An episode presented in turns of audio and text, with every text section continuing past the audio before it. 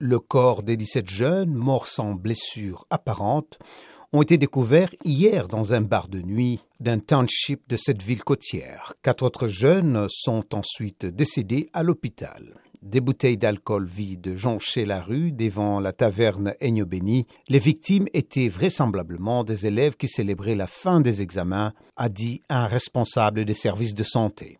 Des hauts responsables du gouvernement se sont rapidement rendus sur les lieux, dont le ministre de la Police nationale Becky Selley, qui a fondu en larmes en sortant de la morgue, disant qu'il s'agit de treize garçons et huit filles. Le président Cyril Ramaphosa, qui se trouve au sommet du G7 en Allemagne, a présenté ses condoléances aux familles endeuillées. Il s'est dit préoccupé par le fait que ces mineurs aient pu se réunir dans un tel lieu.